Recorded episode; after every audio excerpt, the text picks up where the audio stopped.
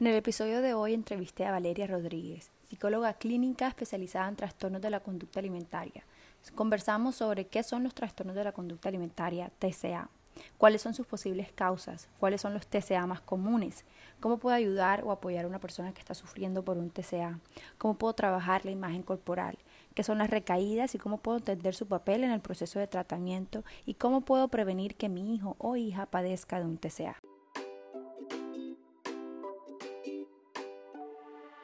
Nutrition is Cure Podcast es un espacio para poder seguir nutriendo nuestro jardín interno, enriqueciéndonos con episodios semanales donde estaremos ampliando nuestro conocimiento sobre crecimiento personal. Vamos a cuestionar creencias limitantes y elevar conciencia sobre temas de interés. Compartiremos nuestras dudas, miedos y desafíos, no desde un lugar de crítica, sino desde la curiosidad y con plena libertad de estar en un espacio seguro. Traeremos invitadas que nos aportarán sus conocimientos, pues somos eternas estudiantes de la vida, y así podemos seguir viviendo esta experiencia terrenal de una manera más amena, proporcionando conciencia y paz interior. Juntos vamos a adquirir herramientas para poder vivir libremente. Yo soy Juliana Vélez, gracias por estar aquí. Este episodio es psicoeducativo, no es para diagnosticar ni reemplaza terapia ni pautas terapéuticas. Hola, ¿cómo están? Bienvenidos una vez más a un martes de Nutrition is Cure podcast. El día de hoy voy a tener un tema que he basado casi que toda mi vida profesional para tratarlo, para fomentar la buena relación con el cuerpo, para prevenirlo, pues es un tema que me apasiona. Y es, hoy vamos a hablar sobre los trastornos de la conducta alimentaria es un tema muy cercano, es un tema que me llega muchísimo, que me apasiona. Y traje a una invitada que confío mucho en su conocimiento para que podamos entre las dos ampliar la información que, que, les pueda ayudar a ustedes. Como siempre les digo, no va a reemplazar terapia, no va a reemplazar pautas terapéuticas si estás con un terapeuta, nada, es simplemente para que tenga un poco más información, que tenga un poquito más de psicoeducación en estos temas que hoy en día lastimosamente son muy comunes y, y se están viendo demasiado, por lo menos en mi país eh, ha incrementado demasiado. Entonces, la invitada de hoy es Vale, Valeria, ¿cómo estás? Vale, bienvenida. Hola Juli, muchas gracias. Gracias a ti por estar aquí. ¿Cómo va tu día de hoy? Hoy tenemos un tema, bueno, que yo sé que a las dos nos apasiona. Muy bien, estoy emocionada de compartir esto contigo. Igualmente admiro muchísimo tu práctica y todo lo que has hecho en esto, entonces feliz de compartir. Muchísimas gracias, Vale. Vale y yo pues nos conocimos, tenemos una amiga en común y mm, en, en, pues ya, como ustedes saben, yo no estoy atendiendo a nivel individual, pero bueno, muchos de los pacientes que, que yo estaba trabajando pues Vale los recibió con todo el amor, entonces por eso les digo que confío muchísimo en su trabajo. Entonces vamos a empezar por lo primero, Vale. Perfecto. Quiero, pues, si quiere, pues empiezo, empiezo yo contando un poquito por qué me apasiona un poco este tema y, y después te doy pues la palabra a ti. Me a parece... mí, va. Entonces, yo sufrí de un TCA, tuve eh, mucho problema con mi cuerpo por muchos años mucha restricción, mucha inconformidad con el cuerpo. Luego pasé a hacer muchísimos atracones em, con purga y no era purga pues de vómitos, era una purga más con ejercicio. Y la verdad que por mucho tiempo estuve así. Me acuerdo yo en el colegio, pues vale, yo, a ver, muchas dietas, mucha restricción en, mi país, en mi ciudad sobre todo. Hay mucha cultura de dieta y creo que eso influyó bastante en que yo sintiera demasiada insatisfacción corporal. Bueno, para resumirles, niños, eh, me recupero y estudio eh, los trastornos de la conducta alimentaria y luego ejerzo como psicóloga y, y, atiendo pacientes a nivel individual. Y por eso es que siento que, que, que lo tengo muy cercano. No sé cómo ha sido para ti, ¿vale? Mm, yo creo que compartimos esa vivencia, Juli. Mm. Igual, eh, creo que los que nos dedicamos a esto tuvimos o un caso muy cercano o lo vivimos en carne propia, mm. porque es difícil, ¿no? Al final son, son enfermedades eh, muy difíciles de entender a menos que las hayas vivido. Eh, sí. Es igual, ¿no? Al final yo a los 15 años padecí un trastorno de la conducta alimentaria, anorexia específicamente. -huh. digamos, empezó a desarrollarse desde muy chiquita por lo mismo, ¿no? Por la cultura de la dieta. México también es un país eh, que idealiza la figura, que, idealiza como esta cuestión de, la alimentación en las mujeres. Entonces, eh, desde muy chiquita, creo que mi primera dieta fue a los ocho años. Y, exacto. No, y yo me acuerdo de, estar en mi cama y rezarle a Dios que me hiciera flaca a los ocho años. Uy, qué fuerte, vale. Qué fuerte, pobre. Y entonces, em, digamos, nunca fui una niña gordita, eh, pero yo así me sentía, pues por todo lo que recibí alrededor, ¿no? Al final hice deportes como gimnasia, como baile, y entonces la presión por el cuerpo era muchísima.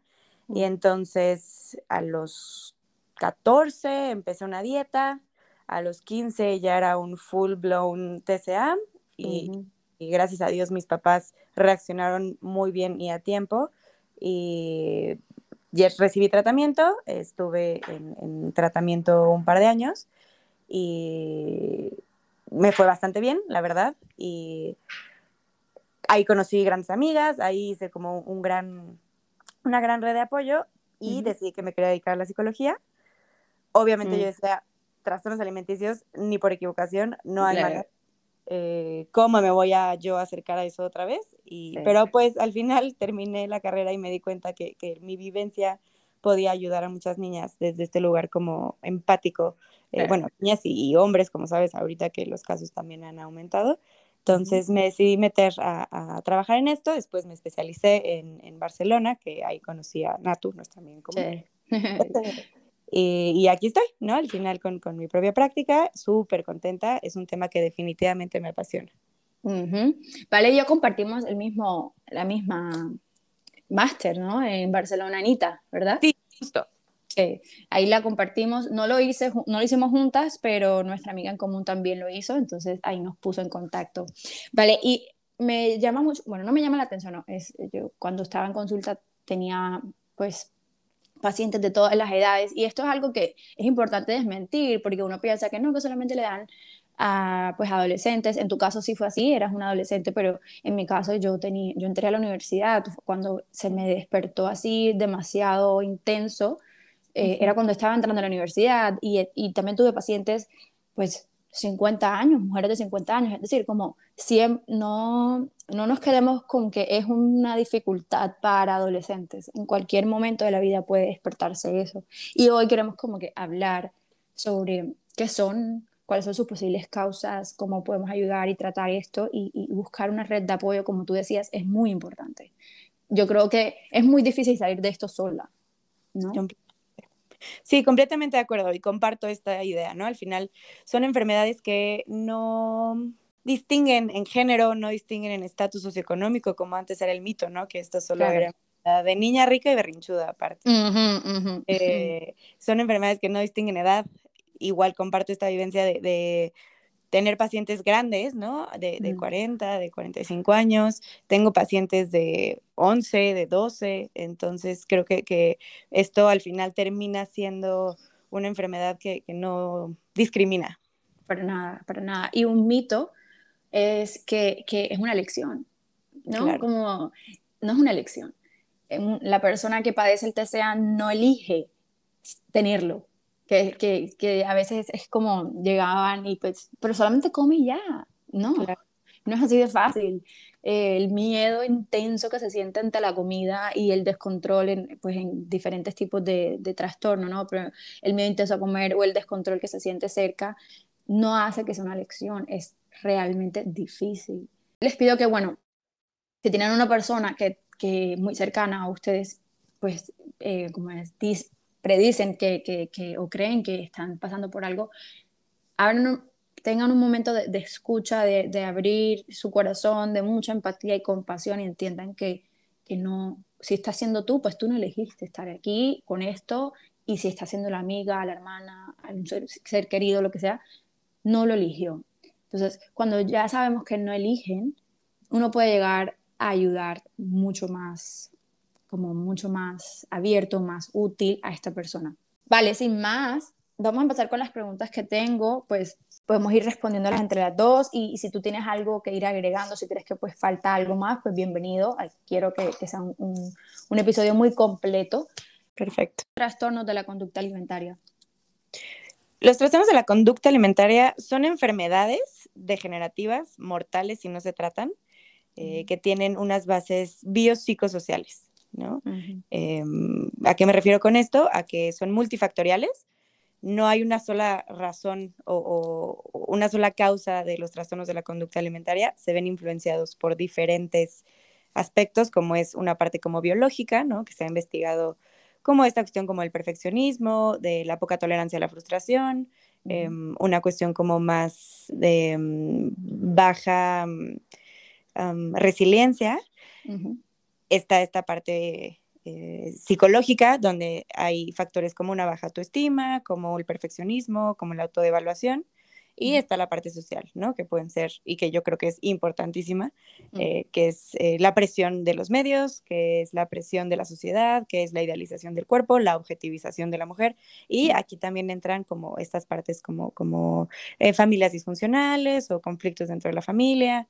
Entonces, son enfermedades que, que, tienen como un abanico de, de causas, ¿no? Total, no hay una sola. Es decir, como me acuerdo que cuando lo empezaba a estudiar decían como, miren, no hay, no, nunca van a encontrar como una sola causa, no. Imagínense que es como cuando ustedes van a un casino y, y, y la maquinita del casino que, que, tienen que salir las tres cositas para que te ganes el premio, pues tienen que darse las tres cosas, ¿cierto? ¿Vale? Tipo, en conjunto, tres factores que, que, que fomenten los TCA para tres o más, o dos o más, ¿saben? Como, claro. Pero nunca es una sola, ¿verdad? Claro, justo, ¿no? Creo que eh, hay factores predisponentes, hay factores precipitantes y hay factores conservadores. Claro. Hay factores predisponentes que te hacen como, que es la fórmula mágica para desarrollar un trastorno de la conducta alimentaria. Pero si tú tienes todos esos factores y nunca llegas a un factor precipitante, pues entonces te puedes quedar así y nunca desarrollar un trastorno de la conducta alimentaria, ¿no? Pero pues si tienes los tres, entonces es, es, seguro el desarrollo de esta enfermedad. Y creo que aclarar eso, que son enfermedades mentales, ¿no? No son enfermedades eh, que puedes tratar con el nutriólogo nada más o, que puedes tratar como con una terapia eh, simple, ¿no? Son trastornos mentales graves que requieren un tratamiento muy específico y de preferencia en conjunto, ¿no? Al final, al ser multifactoriales, también necesitan una intervención que sea multidisciplinaria. Total, estoy de acuerdo contigo. No es verdad que uno puede llegar al nutriólogo a, tengo un trastorno, ayúdame, y esta persona te da un plan de alimentación y ya está. No. ¿Por qué? Porque se debe, como estaba explicando Vale, abordar estos temas familiares, personales, sociales, no creencias alrededor de tu cuerpo, creencias de ti que están afectando tu relación con la comida. Porque, a ver, la relación con la comida es lo que, lo que es como, la, no sé si tú lo estás a ver, vale, pero la puntita del iceberg es como, ¿sabes? Es lo que te está mostrando que hay una dificultad, pero te tienes que sumergir dentro de esa agua donde está ese iceberg y literal ver qué hay debajo que te está llevando a que tú dejes de restringir, eh, pues, perdón, a que tú vayas a restringir o que tengas un, en caso de una anorexia, o, que tengas un descontrol a nivel, pues cuando comes en caso de una bulimia, un atracón en caso de una bulimia, es decir, como hay que ver debajo de estos síntomas o de estas conductas qué es lo que hay, qué es lo que te impulsa. Justo, bien lo dijiste, Julia, o sea, el trastorno alimenticio es el síntoma de algo mucho más profundo. Claro, así es, vale supongamos, vamos a hablar de, hay muchos, ¿verdad? Pero háblanos porfa de tres, tipo, los más comunes. ¿Cuáles son? Perfecto. Los más comunes o los más conocidos, que no quiere decir que son los más prevalentes, es la anorexia, que, que se caracteriza por una restricción de la, de la alimentación y con un miedo intenso a subir de peso. Luego podemos tener la bulimia, que es cuando existe un descontrol con la comida o atracones, pueden ser objetivos o subjetivos. Digamos, esta persona sí puede estar comiendo cantidades grandes de comida en un periodo corto de tiempo, o puede ser la sensación de pérdida de control, que a lo mejor no está comiendo tanto, tanto como se lo imagina, pero la sensación es que perdió el control con la comida. Y después de eso viene una conducta compensatoria. Dentro de las conductas compensatorias eh, puede ser como lo dijiste tú, ¿no? En la cuestión del ejercicio purgativo, ¿no? Como, a ver, si me como una manzana voy a hacer dos horas de ejercicio, o si me comí unas palomitas voy a hacer tres horas de ejercicio. Mm. Luego viene esta cuestión como de, el uso de medicamentos o pastillas como método de purga. eh, y el vómito, ¿no? Mm. Eh, que es como el más conocido o el que más se le, se le caracteriza a la, a la bulimia. bulimia. Luego está este último, que es el que apenas se está investigando y el que apenas se está tratando como un trastorno, que es el trastorno por atracón. Eh, y, que, bueno, tiene también una prevalencia muy alta, sobre todo eh, en una población un poco más grande. y antes se le conocía también como comer emocional, que es la pérdida de control cuando, cuando comemos, sin un método de purga, pero pues igual con esta sensación de culpa, de descontrol, de miedo. Eh, ¿Y por qué te digo que estos son los más populares, pero no quiere decir que sean los más prevalentes? Porque existe como este cuarto trastorno que termina siendo el, el más diagnosticado el más común, pero del que menos se habla, que es el, em, el TANE, ¿no? Trastorno alimenticio no especificado, que significa que a lo mejor este o sea, no cumple con ciertas características completas, porque como sabes, tenemos este libro, los psicólogos y los psiquiatras, que tiene los criterios diagnósticos, ¿no? Y son puntitos muy específicos de qué se necesita para diagnosticar un trastorno de la conducta alimentaria. Y entonces, eh, por ejemplo, la anorexia es bajo peso o haber perdido tanta masa muscular en, tanto tiempo, ¿no? Y entonces, si una persona no cumple con ese criterio, se le diagnostica como un TANE, lo cual a mí se me hace un poco absurdo, porque pues al final cumple con todas las características del trastorno, ¿no? Simplemente no, no, no es tan, tan específico o simplemente no ha pasado la cantidad de tiempo necesaria. Eh, y, y, es esta cuestión como del estigma del peso se me hace súper importante, porque muchos de, trastornos no se diagnostican porque existe este estima del peso que dice, no, a menos de que peses tanto, no puedes tener anorexia, ¿no? Es correcto. Te, quedamos con, te quedas con un TANE, eh, por eso es como el más prevalente eh, y al final creo que en esta cuestión como de, los nombres o, del título, pues, eh, sí es algo que, debemos como, como trabajar nosotros como especialistas y, y, como estas instituciones que lo dictan, eh, porque mucha gente se queda sin tratamiento, pues justo porque siente que su trastorno no es lo suficientemente grave porque no ha sido diagnosticado. Claro, claro. Y me gusta que hables del TANI porque muchas personas dicen tipo, bueno, pero a mí nunca me diagnosticaron, yo estoy bien, no tengo por qué, sabes, como abrirme un poco más a, no sé, pongo un ejemplo, probar otros alimentos cuando uno empieza un tratamiento. Claro. Pero de repente vemos que esta, a ver, yo siempre le decía a mis pacientes, si tú estás teniendo una dificultad con la comida, independientemente de que sea diagnosticada o no, si esta dificultad te está quitando libertad para salir, libertad para que tú seas un ser social, te aísla de tu familia, te aísla de tus amigos, eh, te da insatisfacción corporal, definitivamente te sientes en desconfianza con los alimentos, necesitas ayuda, independientemente de que sea diagnosticada o no. es lo que tú dices, quedan aquí en el TANE, ¿no? Claro, y, yo te cambiaría la palabra por mereces ayuda, ¿no? Claro, claro, exactamente.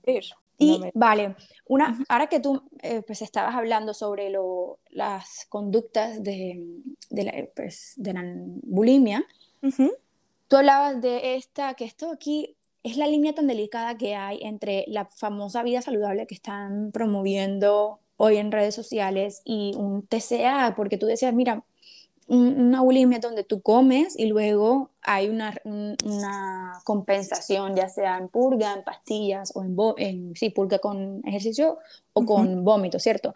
Y muchas veces vemos, tipo, para, en, en, redes sociales en esta cultura de dieta, que la vida saludable, ahora, pues, cultura de dieta se está disfrazando un poco de vida saludable, donde dicen, para comerte ciertas cosas tienes que hacer tanto de ejercicio.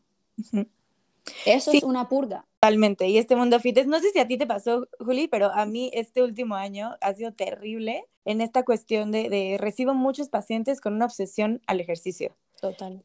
Porque después de la pandemia nos encerraron a todos y, y, en redes sociales vendía mucho esta idea de, bueno, ahora enfócate en ti y, mm. Y entonces muchas veces las ansiedades se, se transmitían a través del ejercicio, y entonces mucha gente se obsesionó con este tema y ahora yo tengo pacientes que, que no pueden no hacer ejercicio y, y, les limita completamente la vida, ¿no? Entonces, a mí se me hace que la nueva epidemia es esta epidemia del fitness, donde, no sé, hace poquito recibí una paciente que hacía seis horas de ejercicio al día, ¿no? Y Entonces, claro, toda su vida estaba completa y absolutamente limitada porque no salía con sus amigos, no podía estar con sus papás, el trabajo no estaba haciendo bien su trabajo, los fines de semana era para seguir haciendo ejercicio. Entonces, esa línea que dices, yo creo que, que se marca cuando deja de estar como al servicio del yo, ¿no? Cuando deja de hacer una actividad que la haces por placer, por gusto y que si no la haces no pasa absolutamente nada cuando empieza esto a ser una obligación, cuando empieza a condicionarte la vida, cuando empieza a afectar tus relaciones, empieza a afectarte en tu autoconcepto, ¿no? Si yo no hago ejercicio hoy y me siento culpable por eso, entonces algo está mal con mi relación con el ejercicio. creo que ahí es donde se vuelve una conducta alimentaria de riesgo, ¿no? O sea, como eh, conductas que te ponen en la línea muy cerquita de un trastorno de la conducta alimentaria. Quiero, quiero un poquito como contar un poquito de mi, de mi parte personal, porque a mí me pasó así con el ejercicio. Yo planeaba todo mi día alrededor del ejercicio y si no lograba lo que yo supuestamente tenía que hacer para, para compensar, mi día estaba arruinado completamente. ¿Sabes? Tipo... Sí, te y qué fuerte haber vivido eso. Sí, fuertísimo. Entonces, creo que, que que hoy tenemos que ser mucho más, y algo que te iba a comentar, vale, tú y yo no crecimos con redes sociales. Claro. O sea, no teníamos al alcance una persona que constantemente estaba poniéndonos en nuestra mano, porque en el celular, lo que hago y lo que no hago y me hace sentir culpable porque no lo hice. ¿Sabes? Pues yo crecí pues muy, muy, muy chiquita con revistas y de repente que sí Facebook, pero no tenía la vida de todo el mundo al alcance y que me comparaba si ella o no hacía ejercicio. Yo creo que ya al final sí, pero al principio no. Sí, sí, yo creo que tocas un punto súper importante, Juli, que es el, tema de las redes sociales en cómo estos trastornos de la conducta alimentaria eh, han, han, aumentado, ¿no? Porque al final tienes esta vida perfecta de las personas perfectas que, que está muy curada, ¿no? ¿A qué me refiero con curada? Que, que seleccionan estos momentos muy específicos. Eh, y como dices, tú y yo no crecimos así y, y, aún así nos fue bastante mal, ¿no? Claro, claro. relación con nuestro cuerpo. Ahora no me imagino lo que es ser un adolescente o lo que es ser un adulto con inseguridades con tu cuerpo y estar constantemente recibiendo este, esta presión como bien dices, en el ejercicio y con todo lo demás, ¿no? Con las fotos de la vida perfecta, con eh, las dietas, el bombardeo de los del cuerpo. Eso es verdad, eso es verdad. Yo creo que a nivel preventivo se debe hacer un trabajo tan grande porque cada vez siento que hay, esto sí es a nivel, o sea, lo siento, no es algo que he leído en ninguna parte, pero siento que entre eh, que, que las niñas ya, hablo de niñas porque siento que el, el, target del social media es para mujeres. Bueno, yo tengo una teoría, y, vale, tú me vas a corregir, pero ya siento que la cultura de dieta ya no da para más, que ya se pasa a los hombres también. Antes eran mucho de nosotras, de mujeres, pero ya siento que ya como que necesitan ampliar el mercado y, y, y ya están metiendo a los hombres. Pero claro, los hombres tienen que ser esto súper musculosos, súper fuertes y tal. Pero bueno, a lo que iba era que ya veo niñas hasta más chiquitas, más pequeñas, es decir, como 6 años, 5 años, pensando en que no me puedo comer eso porque me engorda. Es impresionante. Es súper duro. Yo tengo una prima, que es mi adoración, que tiene una hija muy chiquita de 3 años. Y el otro día me habló súper angustiada para contarme, justo fue el 8 de marzo, ¿no? Entonces ya te imaginarás, yo saliendo de la marcha, eh, mm. Prima, y me dice que no sabe qué hacer porque llegó su hija de 3 años llorando que ella no quiere ser gorda, que en la escuela le dice que es gorda y que ella no quiere ser una persona gorda. Qué fuerte. Tres Qué fuerte. O sea, y entonces, estos niños, ¿de dónde están sacando esta información? ¿No? Porque unos niños de tres años no tienen eh, Instagram o no tienen como, como este acceso a, a estas redes, pero sí tienen mamás que, que están claro. teniendo estas charlas, ¿no? A ver, es casi que inconsciente, ¿no? Que esta vamos a hablar de mamá, pero bueno, sin ánimo de culpabilizar, ¿no? Tipo, esta mamá de una niña de 5, de 6 años, creció en el mismo, más o menos en la misma pues, época que tú y yo, y está impregnada de cultura de dieta. Entonces, claramente el diálogo interno de esta mamá posiblemente es criticar al cuerpo. Claro. Entonces, se critica al cuerpo y los niños son unas esponjas. Claro. Y eso es lo que aprenden. Totalmente. Y, y, esto que mencionas de, la cultura de la dieta, ¿no? Al final, los trastornos de la cultura, de perdón, los trastornos de la conducta alimentaria no estarían o no serían tan presentes o tan fuertes si no estuvieran sostenidos por esta cultura de la dieta que idealiza un cuerpo y que te vende eh, un, producto milagro para solucionar todos los problemas de tu vida, ¿no? Claro. Y creo que esta cuestión que dices del género también, ya no es algo que solamente nos compete a las mujeres, como había sido mucho tiempo. Creo que ahora la presión hacia los hombres y, el físico también está muy presente, también creo que por redes sociales. Y algo muy curioso es también la comunidad LGBTQ es constantemente bombardeada y presionada por cumplir ciertos estándares, ¿no? Entonces, creo que, que, la cultura de la dieta ha llegado y se ha apoderado de absolutamente eh, cualquier persona de género, raza, edad, orientación. Total, estoy de acuerdo contigo. Por eso hay que tener mucho cuidado. Es decir, no quiere decir, a lo que vamos, es, no quiere decir que la cultura de dieta pues sea un desencadenante, pero sí es un ayuda a perpetuar y ayuda a que tú sostengas este TCA por mucho más tiempo, porque es muy difícil. Imagínate, una persona que tú le digas, bueno, vamos a, intentar comer una comida pues que le da mucho miedo y de repente entra en, redes sociales y esta comida es catalogada como mala. Es muy difícil para la persona poder comerla, muy difícil. Y comerla sin culpa, ¿no? O poder comerla sin, o sea, tal vez la come, pero no la va a comer con la seguridad o la sensación como de satisfacción. Es correcto. Esta cuestión como de culpa y que creo que se me, hace muy interesante la moralidad dentro de la comida, ¿no? Que es decir, esta comida es mala, por lo tanto tú eres malo al comértelo, ¿no? Esta comida es buena, por lo, malo, por lo tanto tú eres superior al comerte una ensalada o al comerte un kale o estas cosas. Y, esto de que es limpia. Exacto. limpia también, entonces yo si me como esta comida limpia, soy mejor persona, mi cuerpo, ¿sabes? No funciona así, no funciona así. Exacto. Vale, ¿cómo puedo apoyar a una familiar, a una persona, pues apoyar, ayudar, que está sufriendo por un TCA? Pues no sé tú qué piensas, Juli, pero yo creo que depende mucho del nivel de conciencia. ¿no? Existe esta cuestión como de, de conciencia de enfermedad y cuando una persona tiene conciencia de enfermedad, entonces es muchísimo más fácil ayudarla porque sabe que algo está mal. Claro pero cuando una persona no tiene conciencia de enfermedad, eh, empieza esta comunicación, estas confrontaciones, y, creo que ahí no queda más que brindar como la información suficiente o necesaria para que pueda un poco como empaparse del, tema eh, y acompañar, ¿no? O sea, acompañar en los malestares, acompañar en las crisis, ofrecer alternativas de ayuda, como un poco enseñarle el camino, ¿no?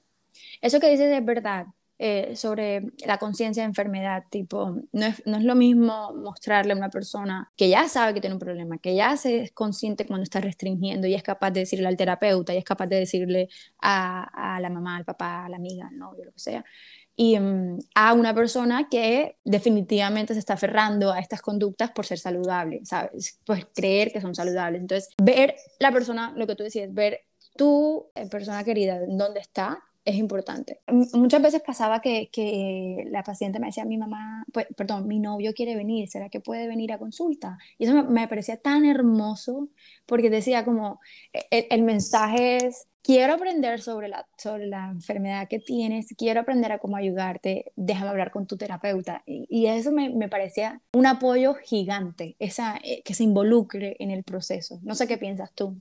Es súper bonito, tienes toda la razón. No sé si tú te acuerdas, pero en, la maestría que estudiamos había estas como salidas a, tomar la merienda, ¿no? Y las primeras salidas eran con amigas. Sí.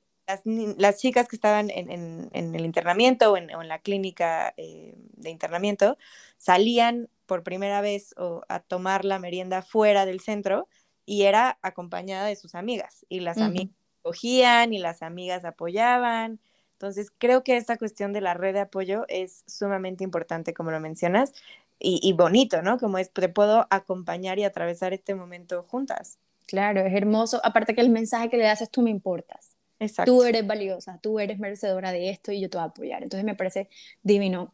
Y no sé qué piensas, ¿vale? Pero quisiera como agregar el, el tema del vocabulario que se usa alrededor de los alimentos. Como, y, eh, si es la amiga que va a acompañar a hacer la merienda, por ejemplo, si es la pareja o si es la mamá o el papá, pues informarles antes de cómo es el vocabulario alrededor de los alimentos, ¿no?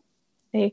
sí, y justo mientras leía esta pregunta, o más bien mientras escuchaba esta pregunta que me hacías, creo que se me hace más fácil responder qué puede no ayudar a una persona con un Va, entonces. muchas cosas. A ver, ¿qué es lo que no ayuda y fomenta el TCA? Definitivamente esto que dices de los comentarios sobre la comida, como el decir, no, esto engorda muchísimo, o no sé, cómete esto que no te va a subir de peso, o esto, esto no tiene azúcar, no te preocupes si lo puedes comer, ¿no? Como, como mm. tratar de ayudar, pero desayudar muchísimo con este tipo de comentarios. Hacer comentarios sobre el cuerpo también, no importa en qué sentido, no importa si es, ay, te ves más repuestita, ¿no? Que eso es muy común aquí en México, o eh, te ves más sana, eh, es con toda la mejor intención, pero una persona que padece un trastorno en la conducta alimentaria lo va a recibir como un, me estás diciendo que soy una gorda y ya no quiero seguir en tratamiento. ¿no? Claro. O, incluso comentarios como, no, te ves muy flaquita todavía, no tengas miedo de comer, como que eso refuerza que, que entonces, ¿cómo? Si ya no me veo flaquita, entonces ya no puedo comer. claro. tener mucho cuidado con estos comentarios. Em, estos comentarios también, como decíamos en un inicio, de tú puedes, échale ganas, solo se trata de comer, o culpabilizar desde la parte emocional, como es que lo estás haciendo para lastimarme, o tú no sabes Uy, puede verte así. Esto Yo es fuerte. Eso, ¿no? Eso, eh, vale, vamos a retomar un poquito, porque esa es fuerte y esa se ve mucho. Estás dejando de comer para yo ponerme triste. Estás dejando de comer porque sabes que a mí me duelen no sabes lo difícil que es para mí verte así, ¿cierto? Exacto. Claro, ¿no? Y obviamente creo que es válido como mamá sentirse así, pero lo que sí no es válido es como tratar de ponerle eso al paciente como responsabilidad, ¿no? Creo que, como sabes, esta parte de los tratamientos, el trabajo con la familia también es súper importante porque no es en contra del paciente, es en contra de la enfermedad, ¿no? Claro. Claro. Y muchas veces, que también pasa, la familia no logra diferenciar, y, la familia y la paciente, eh, también hablando, retomando de que también depende de la conciencia, no logra diferenciar entre el paciente y la enfermedad. Como que el paciente y la enfermedad es una y no es así. El, la, la familiar tiene una enfermedad, pero no es la enfermedad. Entonces, lograr utilizar como esto, este vocabulario que separe al paciente de su enfermedad es esencial. Y unirse al paciente para trabajar, como tú decías, en contra de lo que está padeciendo. Son un equipo. Claro. Claro, es muy diferente decir, me enoja que no estés comiendo, a me enoja que tu enfermedad te haga no comer. Es correcto, es correcto. Porque así ayudan al, a, a, la persona que lo está sufriendo a diferenciarse. Yo no soy mi enfermedad, esto yo lo tengo, ¿sabes? Como, y es mucho más fácil poner pautas en práctica, poner pues un tratamiento de recuperación en práctica. Entonces, gracias por, por traerlo porque es importante. Claro, y también para, el tratamiento, digamos, en casa o en familia, es mucho más fácil como papá saber que cuando le estás diciendo no, le estás diciendo no a la enfermedad y no a tu hijo. ¿Me explico? ¿Cómo, así? Abre un poquito más eso. Sí, te voy a dar un ejemplo, ¿no? Cuando mi hijo me está pidiendo que mm, le cambie las papas fritas por una ensalada porque se siente muy lleno, porque no puede, porque tiene culpa, porque le agobia muchísimo. Claro, si yo siento que es mi hijo el que me lo está pidiendo, pues voy a decir, claro que sí, mi rey, por supuesto, ¿no? Pero si sé que es su enfermedad y que su enfermedad lo tiene como secuestrado y le está pidiendo eso, pues para fortalecer la enfermedad, entonces me es mucho más fácil decirle, no, esto es lo que te toca. Claro, claro. Y otra muy importante que creo que puede ayudar, ¿vale? Y tú lo, pues, lo acabas de nombrar, es a veces va la paciente a terapia, ¿verdad? Pero muchas veces mamá o papá debe venir también a terapia. Completamente de acuerdo. Para ayudar a su hijo. Sí, sobre todo porque no es fácil, ¿no? Creo que, que como, como persona que lo padece es dificilísimo y mm. como papá de una persona que lo padece o como pareja o círculo cercano, también es muy complicado porque justo no sabes qué hacer, ¿no? como, como, no hay una guía que venga así de eso es lo que te toca hacer como acompañante de un paciente con trastorno de la conducta alimentaria. Claro. Es difícil, es difícil y, y, mucha compasión con esta persona y con uno mismo también, porque eh, pues como padre, con mucha compasión, porque no, uno no nace sabiendo esto. No nace cómo relacionarse con su hijo que tiene una dificultad de esta. Entonces, mucha compasión para ustedes también si tienen a un hijo que está pasando por esto, informarse, leer, llamar al terapeuta, tener al terapeuta de aliado en la familia, no ver esto como una como, como la enemiga, sino pues van a trabajar en conjunto para el mejoramiento de, de su hijo. Vale. Si yo estoy en tratamiento para un TCA, ¿verdad? Pero me supera la distorsión de la imagen corporal, ¿cómo puedo trabajarla? Que eso es muy común. Sí. Eso es difícil, ¿no? Porque creo que no sé si, si, a ti te pasó, Juli, pero a mí me pasó que el, síntoma alimenticio se dio antes que la mala imagen corporal, ¿no? O sea, al final eh, yo ya comía o, estaba en remisión, pues, el síntoma de la conducta alimentaria, pero no, no cedía esta cuestión de, de la distorsión de la imagen corporal. ¿Y cómo puedo trabajarla? Creo que hay dos partes. Desde la individualidad, que es entender que eres mucho más que un cuerpo y que lo que es valioso de ti no solamente es lo que se ve, que tu cuerpo es este instrumento y no es un adorno. Esa frase me la dijo una paciente y se me quedó marcada de por vida. Hermoso. Y em, como que desde lo personal hacer como este trabajo, ¿no? De, de, tolerar la frustración de que no te puedes ver como realmente estás y eso es parte de esta enfermedad. Entender que, que es tu enfermedad y no tú la que te estás viendo así. Exactamente, justo. Y por otro lado, Juli, y esta parte me encanta, es desde lo comunitario, desde la comunidad, pues, ¿no? O sea, entender que no es un trabajo personal porque se me hace muy curioso. La, la, sociedad te enferma, digo, no literalmente, pero enferma tu concepto de, de, lo que es un cuerpo, enferma tu imagen corporal y luego te pide que tú te la sanes solita, ¿no? Mm, Entonces, es verdad. Ahí es cuando a mí se me hace como muy incongruente y creo que la imagen corporal también se sana en comunidad.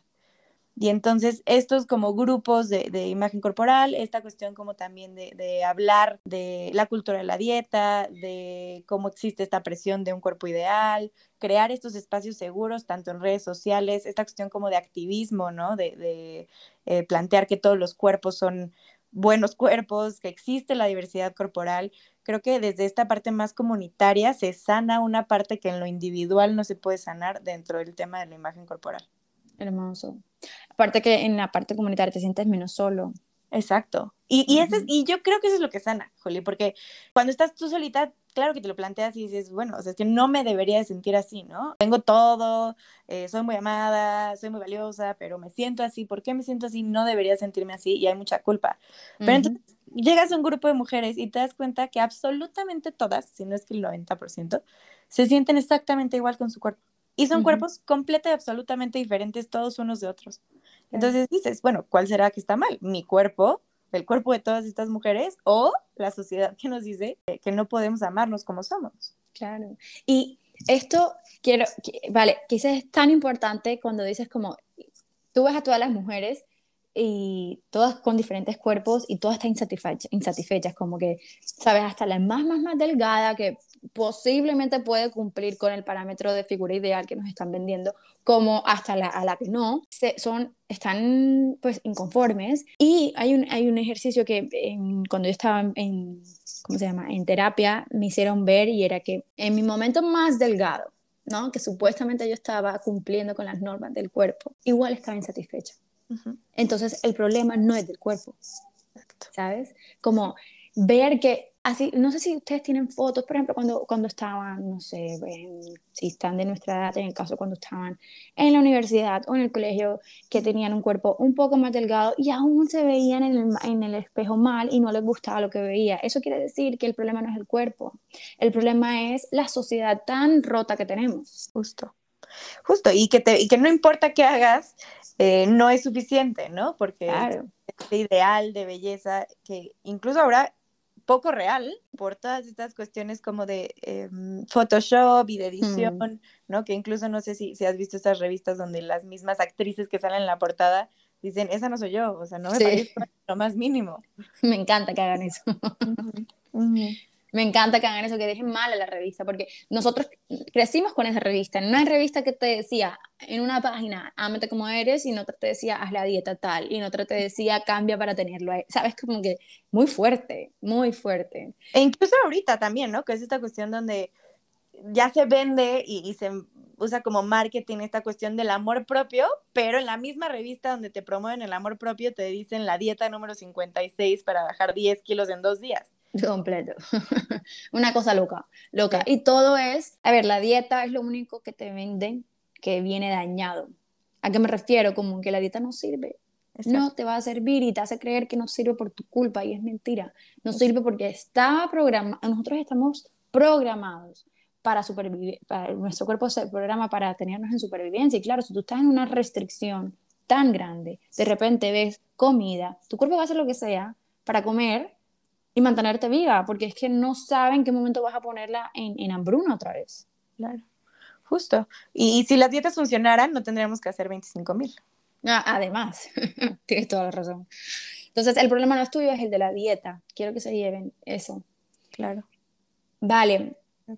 Esta, esta pregunta que te voy a hacer me la hicieron en Instagram.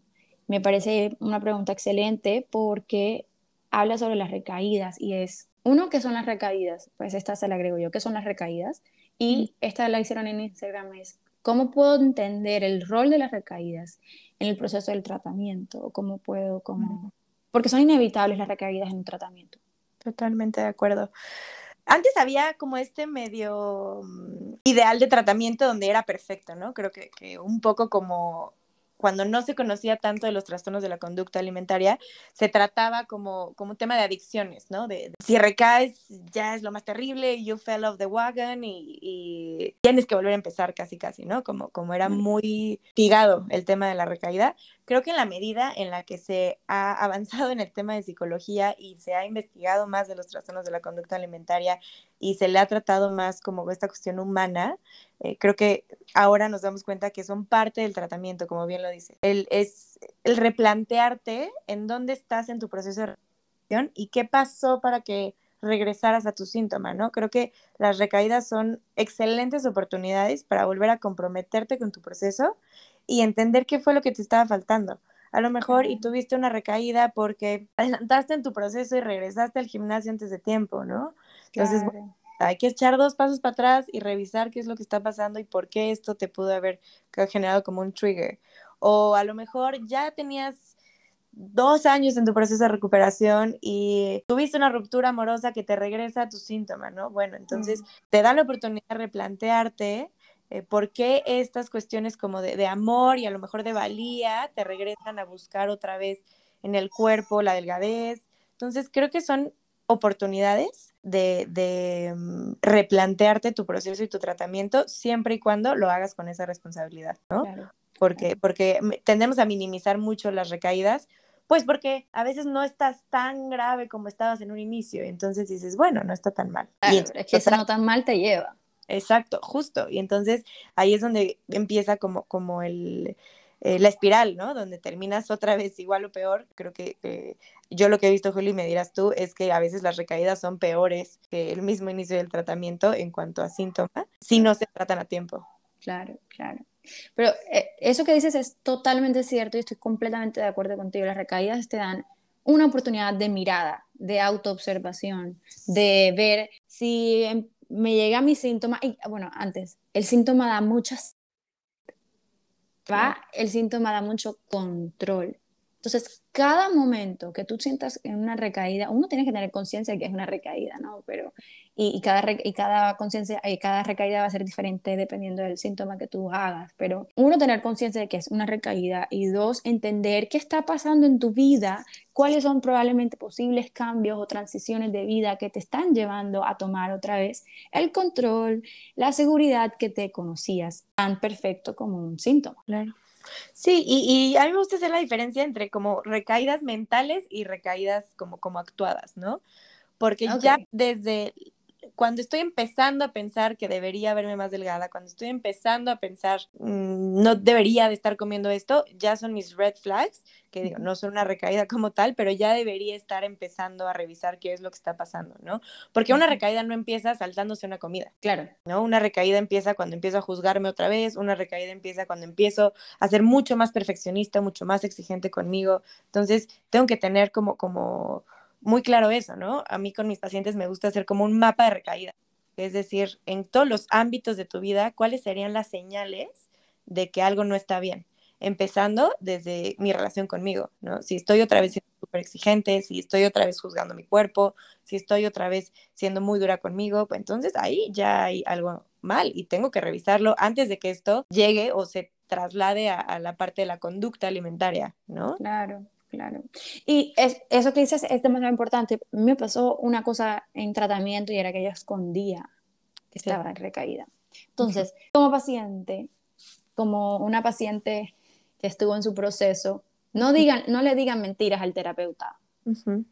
¿Saben? Porque la única que se está perjudicando son ustedes. Entonces, ser muy abierta. A ver, uno tiene que ser sincero con uno en el proceso de tratamiento si de verdad quieres, como sabes, como obviamente depende del momento en el que estés, pero cuando ya sabes que estás en una recaída, tienes que ser sincero. Si tú le dices mentiras al terapeuta de que estás en una recaída, te estás diciendo mentiras a ti y pues, posiblemente esa espiral te va a bajar, te va a llevar a un hueco muy grande. Entonces, no decir mentiras sobre eso.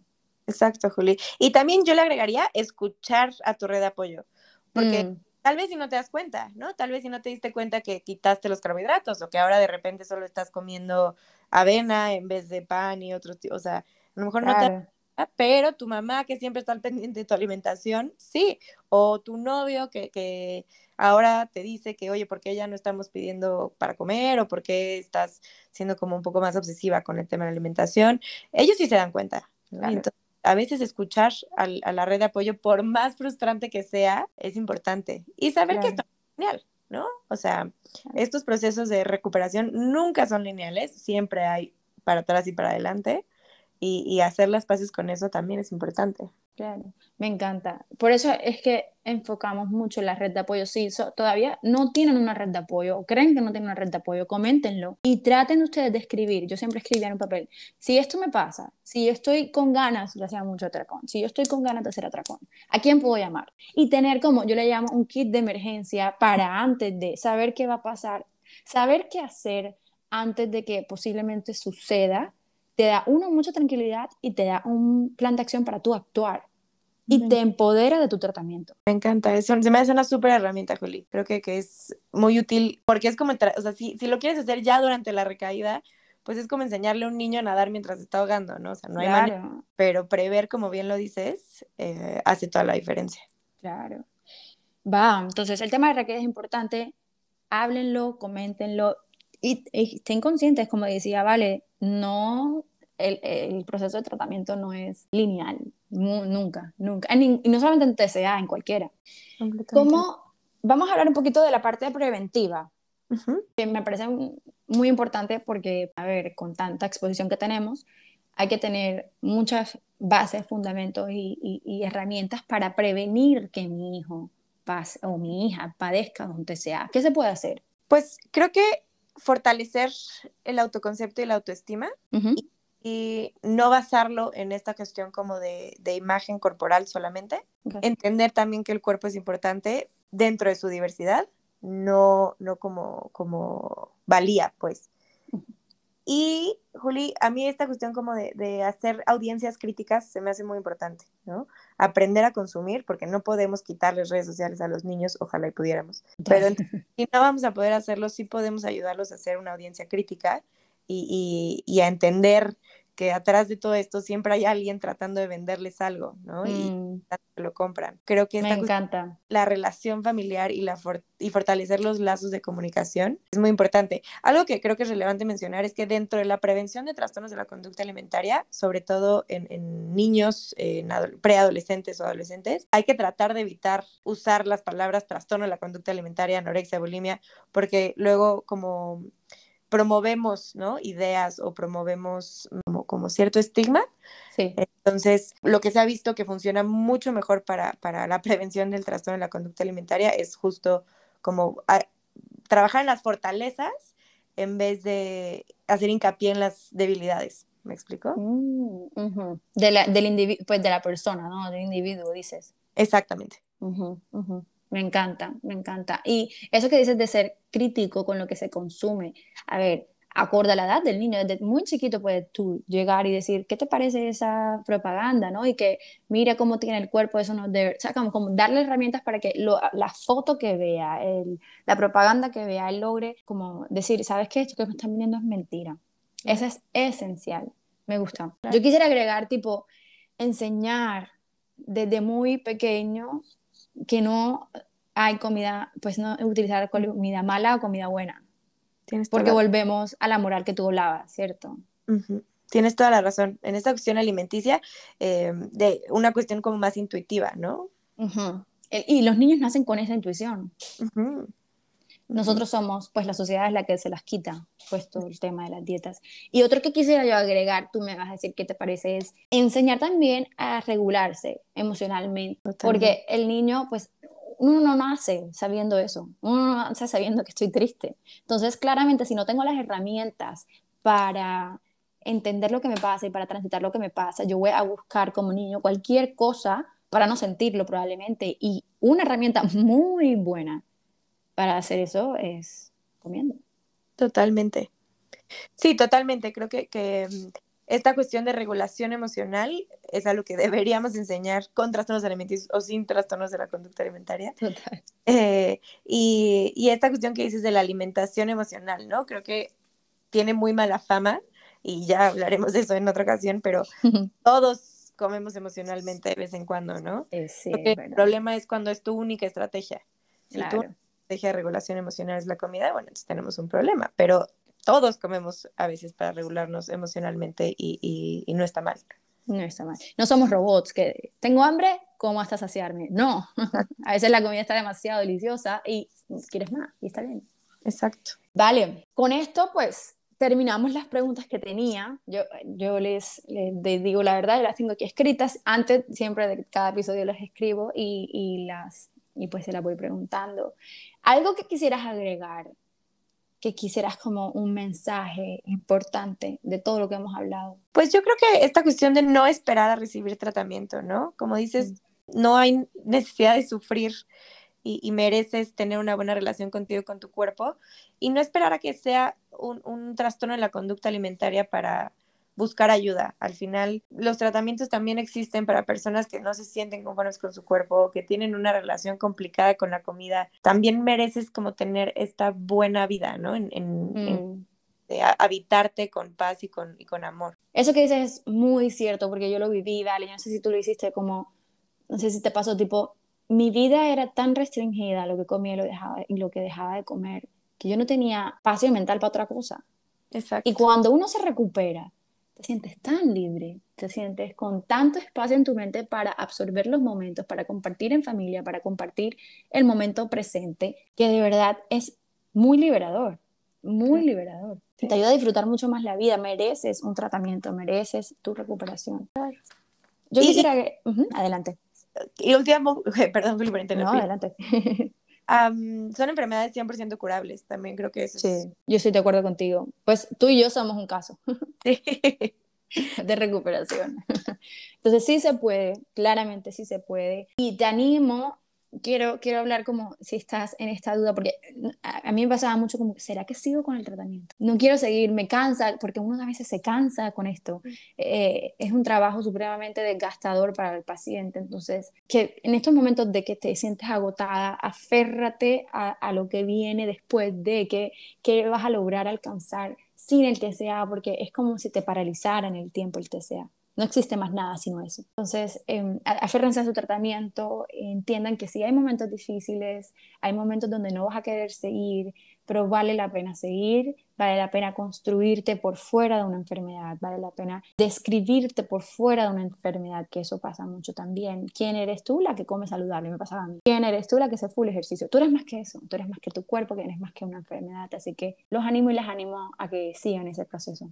Con esto Gracias por escucharnos. Terminamos las preguntas, pero yo quisiera que te conocieran, Vale, un poquito más, más allá de, tu profesión. Y tengo cinco preguntas rápidas para ti.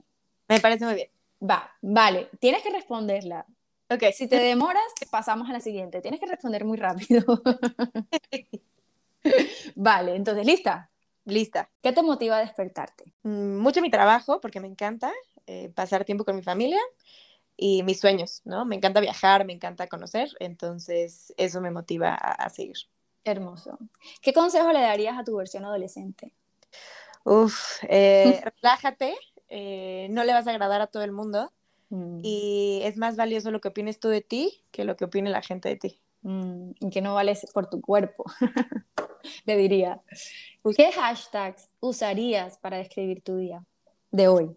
Um, hashtag felicidad, porque mi hermano vive en Canadá, es chef y ahorita está aquí en México, vino a cocinar a un restaurante y hoy nos toca ir a, comer con él.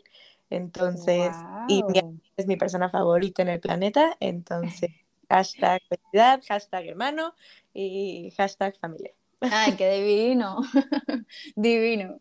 ¿Qué característica o cualidad te gustaría tener que no tienes? La paciencia. Muy paciente, muy, paciente. Sabes, todas las invitadas que tengo me dicen eso. Creo que en este mundo que anda tan rápido, cultivar la paciencia es un don. Claro, completamente de acuerdo. Y la última, ¿cuál es la mejor parte de ser tú? Mm, yo creo que de verdad mi trabajo, poder compartir estos procesos con, con las personas a que, las cuales acompaño, me llena de gratificación y, y me completa al 100%. De acuerdo contigo. Va, y con esto terminamos, vale. Muchísimas gracias. Quiero, quiero que, que, sigan a Vale en, en, sus redes sociales. Se las voy a dejar en mi Instagram, se las voy a dejar en, aquí al final, en la outro y, bueno, si tienen preguntas, si tienen dudas acerca de, este tema, ¿vale? Si te pueden contactar y pues responder dónde pudieran hacerlo. Claro que sí. Eh, en Instagram estoy como psic.valeriarl eh, y en, en, Facebook también. Y yo quiero nada más agradecerte, Juli, porque de verdad ha sido una conversación súper linda y llenadora para el alma y feliz de poder compartir esto contigo. No, hermosa, no, gracias a ti. Siento que yo cuando contactaba a Vale, yo le dije, bueno, Vale, vamos a hacerlo sobre TCA, pero siento que hemos hablado desde el corazón, ¿no? Totalmente, totalmente. Entonces, mil gracias por tu tiempo, por darnos tu conocimiento, que, que, que esa es la idea, crear comunidad y, y poder ayudar a, a, los que más están necesitando y pasando por esto. Te felicito por tu trabajo, eh, hace un trabajo hermoso, síganla en sus redes, si tienen preguntas, pues ya saben dónde contactarla. Y a ustedes gracias por llegar hasta aquí. Nos vemos el próximo martes. les mando un abrazo. Chao. Gracias por estar aquí y acompañarme en un episodio más. No olvides compartir este podcast si crees que puedes ayudarle a alguien. Si tienes dudas, comentarios y o sugerencias, puedes dejarlo en mi Instagram arroba. Si es de tu interés y quieres seguir aprendiendo, puedes suscribirte en esta plataforma o en cualquiera que nos estás escuchando. Nos vemos en el próximo episodio.